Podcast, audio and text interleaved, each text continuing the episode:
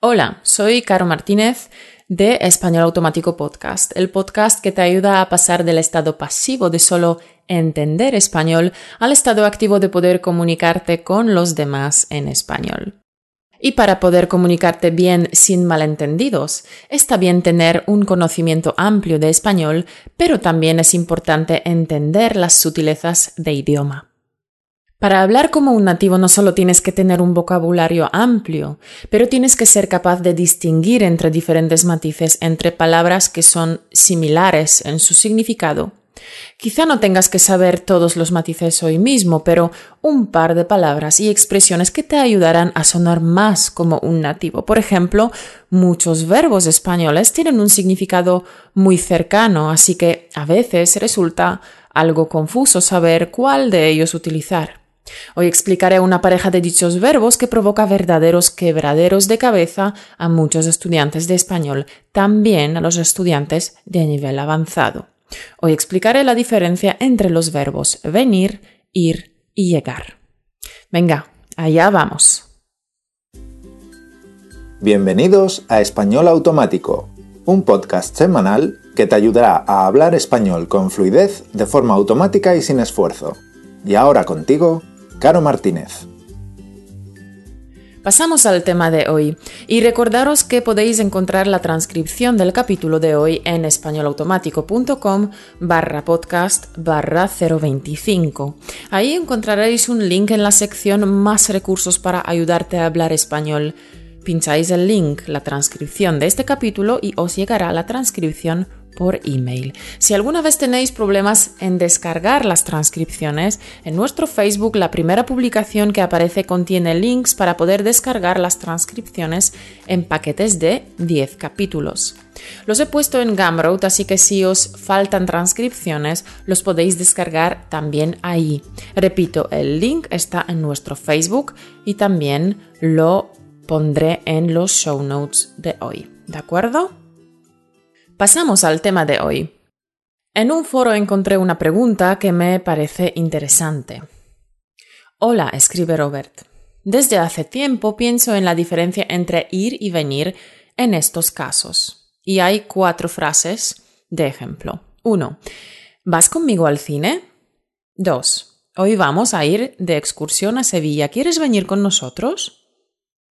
3. ¿Vienes esta tarde al Museo del Prado? Y cuatro, ¿vas esta tarde al museo? ¿Cuándo se usa ir y cuándo venir? En estas frases puedo sustituir ir por venir y al revés. Por ejemplo, entiendo que se dice ¿vienes esta tarde a mi casa? porque pregunto si alguien viene a mi casa, pero en el caso de que hablo de un museo o de un cine, o especialmente de Sevilla, en la frase de arriba, ¿por qué se usa venir y no ir? ¿Alguien me lo puede explicar? Un saludo Robert.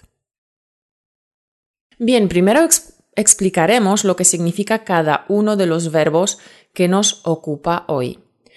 Tenemos distintas clases de verbos y una de las clases son los verbos de movimiento y en esta clase de verbos de movimiento tenemos también los verbos direccionales. Son aquellos pares de verbos que expresan movimientos contrarios orientados hacia un punto final. Por ejemplo, ir, venir, entrar, salir, llevar, traer.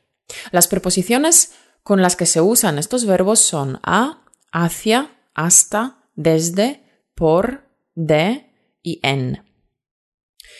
Empecemos por venir. Venir indica desplazamiento hacia el lugar donde se encuentra el hablante. Tú vienes a mi casa. Estoy en mi casa y esta tarde unos amigos vienen a verme, me vienen a verme a mí, al hablante. Por el contrario, ir indica desplazamiento hacia el lugar donde no se encuentra el hablante. Yo voy a tu casa, voy al trabajo, vas al estreno de una nueva película de Almodóvar, o ella va a la playa, Ambos verbos son irregulares, así que hay que escuchar muchos audios en español para que la conjugación de dichos verbos se convierta para nosotros en una segunda naturaleza. Hay que practicar bastante. Son verbos muy usados, así que conjugarlos bien es un plus si queréis mantener conversaciones fluidas con vuestros amigos. ¿De acuerdo? Entonces, hay una idea de alejamiento en el verbo ir. Por el contrario, hay una idea de acercamiento en el verbo venir. Te acercas a la persona que habla. Algunos ejemplos. Los niños vienen del cole y ahora se van al parque a jugar. ¿De dónde venís? Venimos del cine, pero no nos quedamos porque vamos a cenar al nuevo restaurante de la esquina. En el trabajo, por ejemplo, un jefe te dice, ¿puedes venir un momento? Y tú respondes, claro, ya voy. Te llama tu amigo y te pregunta, ¿vienes a la fiesta? Y tú respondes, claro, voy para allá. Y mm, otro ejemplo, ¿de dónde vienes? Vengo de Madrid con buenas noticias. Como habéis visto, si yo me muevo de un sitio a otro, yo voy. Pero si yo no me muevo y otra persona se mueve hacia donde estoy yo, para mí esta persona viene, pero ella va. ¿Comprendéis?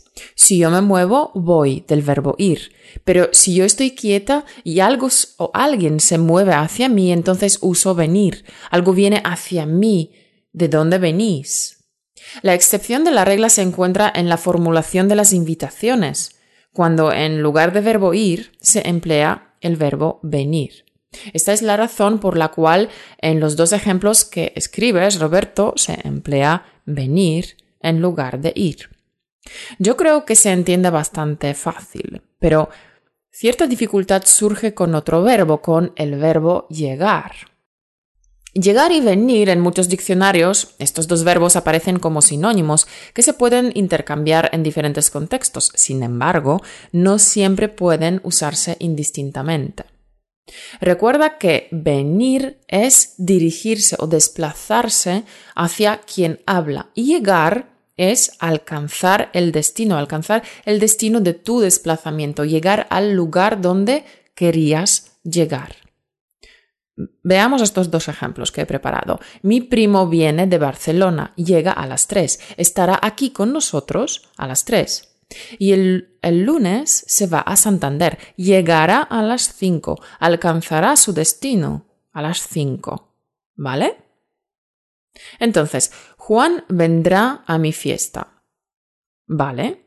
Pero si dices Juan llegará a mi fiesta, la frase parece sin terminar, incompleta. Directamente te preguntarán, pero ¿llegará? ¿Cuándo llegará Juan? Llegará a la fiesta sobre las nueve, por ejemplo. ¿Cuál es la diferencia entre estas dos frases? Aquí tenemos dos situaciones distintas en las que se usa eh, la misma frase. Vamos a ver. ¿Vienes a la exposición en el Museo del Prado? Sí, iré. ¿Y otra situación? ¿Vienes a la exposición en el Museo del Prado? Te estamos esperando. Entonces respondes, sí, ya he llegado, estoy aparcando ahora mismo delante del museo. ¿Veis? La misma pregunta, dos diferentes respuestas dependiendo de la situación. O, por ejemplo, estás en la cola del cine con un amigo para una peli, para ver una peli, y ves anunciada otra película un estreno del siguiente viernes. Y entonces le preguntas, ¿vendrás conmigo a ver el estreno el viernes? Y la respuesta es, sí vendré. Porque ya estás en el sitio, en el cine, así que vendrás aquí, al cine. El concepto completo, el recorrido completo de esta frase es, desde lejos de mi casa vendré hacia aquí, al cine. No podrías decir sí iré, porque ya estás en el sitio de referencia que es el cine. Otra situación exactamente la misma, en la que no podrías responder sí iré, es esta. Imagínate que estás en una clase de Mm, patines, patinaje.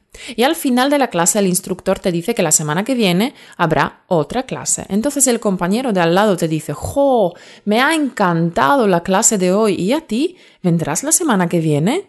Y tu respuesta debe ser, sí vendré, porque vendrás al mismo sitio donde se ha impartido la clase de hoy, ya que la semana que viene también se dará la clase en el mismo lugar. Entonces sí vendré aquí a la clase y no podrías responder sí iré, porque implicaría que irías a otro lugar. Otro ejemplo igual, en una discoteca. Estás con amigos, os lo pasáis muy bien y cuando pedís otra copa en el bar, el barman os dice que la semana que viene en la disco tocará un DJ famoso en directo y tu amigo te pregunta, ¡jo, qué guay! ¿Vendrás la semana que viene? Y tu respuesta es, sí vendré aquí para escuchar al famoso, DJ pinchar. No dirías iré, porque DJ viene aquí, a la discoteca en la que estás ahora mismo. Por lo tanto, sí vendré. Yo creo que con esto queda claro, ¿verdad? Pero antes de concluir el programa explicaré algunas expresiones que he usado hoy, ¿vale? Sutilezas. Una, sutileza es algo ah, sutil, es decir, algo poco perceptible, leve, tenue. Puedes decir, por ejemplo, Juan eh, es capaz de percibir el más sutil aroma. Luego he dicho quebradero de cabeza. Es una expresión familiar, creo que la he utilizado ya otras veces, pero no la he explicado. Entonces, un quebradero de cabeza es lo que inquieta o preocupa eh, el estado de ánimo. Un quebrar es simplemente romper. Entonces, es algo que nos rompe la cabeza, que nos preocupa. Y he dicho que hay que practicar eh, las conjugaciones de los verbos para que se conviertan para nosotros en una segunda naturaleza. La segunda naturaleza es algo como por ejemplo los hábitos que hemos adquirido, algo a lo que nos hemos acostumbrado y que lo hacemos sin pensar, sin esfuerzo. Cuando nos acostumbramos a algo, esto se convierte en una segunda naturaleza. Indistintamente, hmm, es decir, sin que exista diferencia o eh, sin que importe la diferencia que exista entre una y otra cosa. ¿Vale? Yo creo que el vocabulario también queda claro. Y antes de terminar, me gustaría leer algunos de vuestros comentarios que me dejáis en iTunes.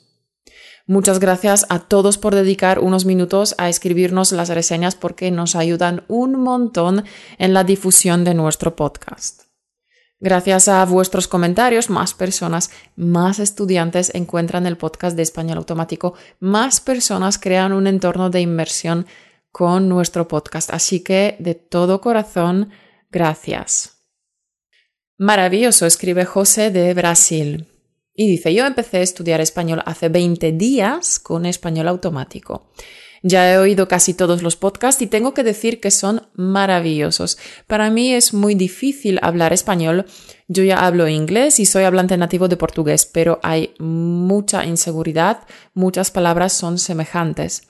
Con estos podcasts yo ya veo que mi español ha mejorado mucho ahora mismo y estoy muy contento por tu trabajo, Caro. Mis más sinceros agradecimientos y lo siento por mis errores. No pasa nada, se te entiende perfectamente, José. Así que sigue escuchando y seguirás mejorando a este ritmo que vas mejorando.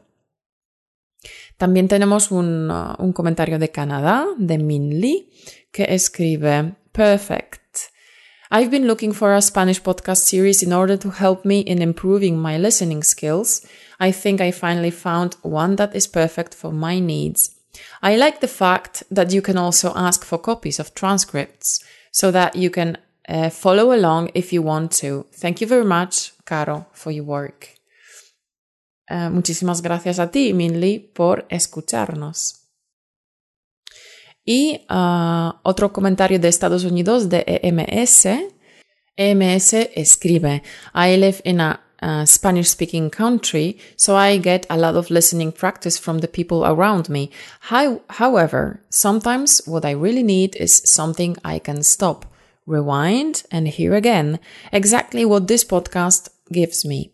The topics you speak about are really interesting, and I look forward to hearing what you have to say. Thanks for all of your hard work. No, muchísimas gracias a ti por escuchar y por estar con nosotros aquí todas las semanas. Otro comentario de Francia, de Tibogo, que escribe, genial. Por fin un podcast en español con un buen nivel de idioma, claro y que permite mejorar las capacidades eh, de comprensión auditiva. Merci. Y otro comentario de Yoram de Israel que escribe, Wonderful and very useful Spanish lessons. I can't stop to listen to this podcast anywhere. And in short time I feel the great improvement. Gracias. Y un comentario de Brasil de uh, Gerald o Geraldo que escribe excelente, un modo divertido y con bastante contenido de aprender español. Recomiendo escucharla a menudo para mejorar tu español. Gracias, Caro, por tu ayuda. Yo también recomiendo que escuchéis a menudo los podcasts todos los días, eh, si puede ser, que tengáis este hábito y que repitáis eh, todos los capítulos varias veces para que las estructuras gramaticales y el nuevo vocabulario se, mm, se asiente en vuestra cabeza. ¿De acuerdo? Una vez muchísimas gracias por el tiempo que dedicáis para escribirme estos maravillosos mensajes en iTunes. Muchísimas gracias. Y recordaros también que desde la semana pasada estamos eligiendo entre todos la frase motivadora sobre la actitud. Podéis votar vuestra frase o hasta cinco frases si os gusta favoritas en, en los show notes del programa anterior, el número 024, en españolautomático.com barra podcast barra 024. Ya hay bastantes votos y me gusta ver todos los días cómo va cambiando la frase ganadora. Es súper emocionante, la verdad. Podéis votar una semana más y la frase ganadora la anunciaré la semana que viene, el día 29 de noviembre. También para el 29 de noviembre estoy preparando un podcast especial, espero que lo eh, termine a tiempo. He invertido bastante tiempo en su preparación, así que estoy bastante emocionada con él.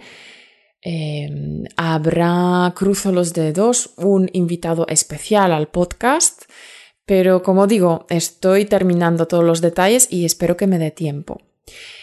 Cruzo los dedos. Y como siempre terminamos con una cita de motivación, esta vez de mi propia cosecha, es decir, que son mis palabras. Los repito a menudo y son los siguientes. No te rindas. Con el tiempo conseguirás la fluidez que deseas. Sé consistente. Gracias por escuchar el podcast de hoy. Si te ha gustado, danos un me gusta y no te olvides de suscribirte a nuestro canal aquí debajo y también en iTunes. Comparte este vídeo con tus amigos en YouTube, Facebook, Pinterest o Twitter. Ayúdame a dar a conocer español automático al mundo entero, porque hay muchas personas que como tú quieren mejorar su español, que quieren alcanzar el grado de fluidez que les permita comunicar con los demás con facilidad y sin esfuerzo. Compártelo. Muchas gracias de antemano. Espero verte la semana que viene porque me gusta ver caras conocidas. Me gusta saber que por el otro lado de los auriculares hay caras conocidas, hay amigos que me escuchan y que juntos estamos en este viaje llamado español automático. Hasta la semana que viene, amigos. Esto ya es todo por hoy. Acuérdate de visitar nuestra página web en españolautomático.com Tendrás acceso a los podcasts gratuitos, a los vídeos, a los artículos del blog, a los paquetes de lecciones y mucho más. También puedes unirte a nuestra página de Facebook e Instagram para poder practicar español con todos los miembros de la familia de Español Automático. Buena suerte y hasta pronto.